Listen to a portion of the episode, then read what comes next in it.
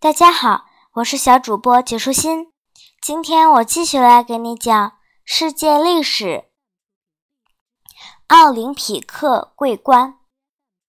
希腊人不管是男孩子和小伙子们，还是姑娘们，都喜欢各种各样的户外运动。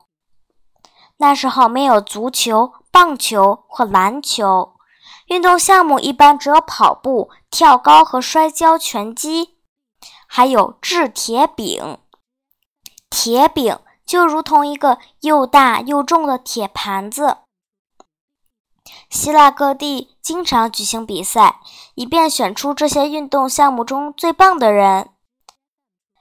不过，最大的体育盛会要每四年才举行一次，地点就在希腊南部的奥林匹亚。每到这时，来自全国各地的优秀选手都云集于此，因为全希腊的冠军就要在他们当中决出。由于这项活动是以希腊神话中众神之首宙斯的名义举办的，所以。比赛举办的日子就是希腊最盛大的日子，人们都从四面八方赶来，有的人甚至来自万里之外，就是为了观看这场盛会。这种热情和现在人们去看世界和奥运会的热情有一拼。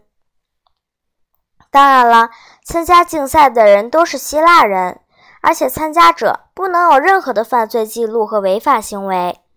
如果用现在的标准衡量，那参赛者也必须是品行优良者，就像我们现在的孩子必须品行优良才能参加学校或学校的校队一样。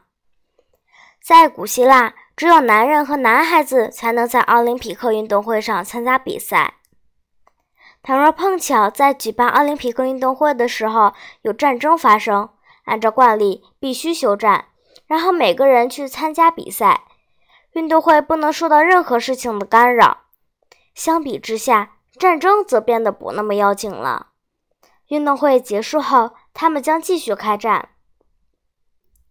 为了这场重大的赛事，希腊的男孩和小伙子们都要提前四年开始准备。在运动会开前的九个月，他们还要到奥林匹克附近的露天体育场进行训练。运动会会持续五天的时间。开始和结束都有队伍游行，还要向希腊众神祈祷和献祭。众神美丽的雕像摆满在会场里。这不只是一场运动会，还是纪念宙斯和其他众神的宗教仪式。比赛的种类相当多，像前面提过的赛跑、跳高、摔跤、拳击、战车赛和掷甜饼都是。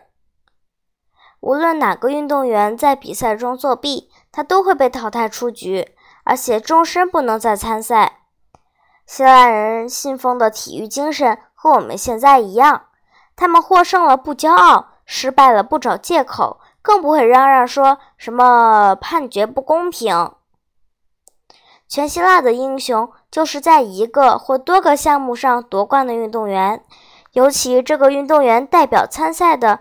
那个城邦的英雄，不过获胜者拿不到奖金，只是获得人们用月桂树叶做成的花环。那花环会戴在他的头上，在他看来，这个花环要远远贵重于现在的运动员获得的金牌、银牌。除了荣获桂冠外，诗人还会专门为获胜者写歌，雕刻家还会为他刻雕像。除了体育竞赛，还有诗人和音乐家的比赛。诗人们的比赛内容是谁写的诗歌最好；音乐家的比赛内容是谁作曲和演奏的音乐最甜美。他们演奏的乐器是一种叫做七弦琴的小竖琴。这种七弦琴还有一个名字，就是里拉琴。这些比赛的获胜者得到的不是桂冠，而是群众的欢呼和被抬起来的荣幸。这种场面，你在现代比赛中或许也见到过。在获胜后，获胜队的队友们会将他的队长抬起来，抛向空中。在希腊历史上，我们可以确定，无疑的第一个事件就是举行于公元前776年的奥林匹克运动会上的赛跑记录。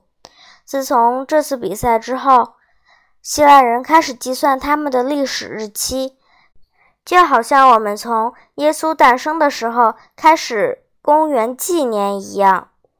这一年是他们的第一年。一个奥林匹亚德。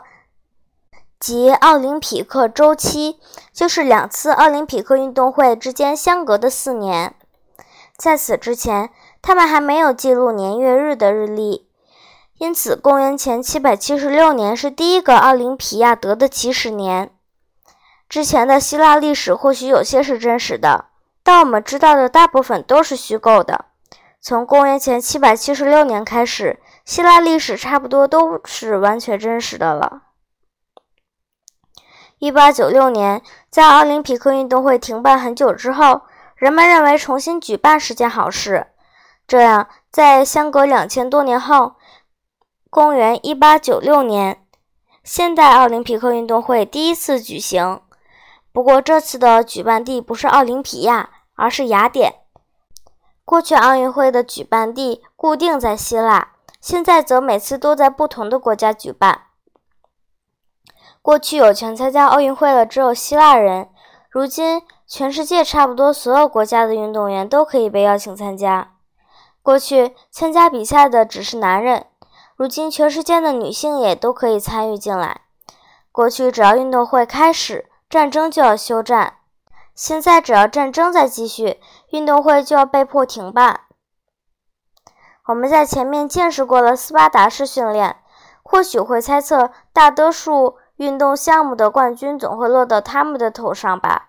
事实也确实如此。在现代奥林匹克运动会上，斯巴达人能否依然赢得大多数奖项呢？回答是不能的。如今，就算是全希腊也不能夺得最多的冠军了，因为希腊在当今历史上只是众多国家中一个小小的成员。今天的内容就是这些啦。小朋友，拜拜。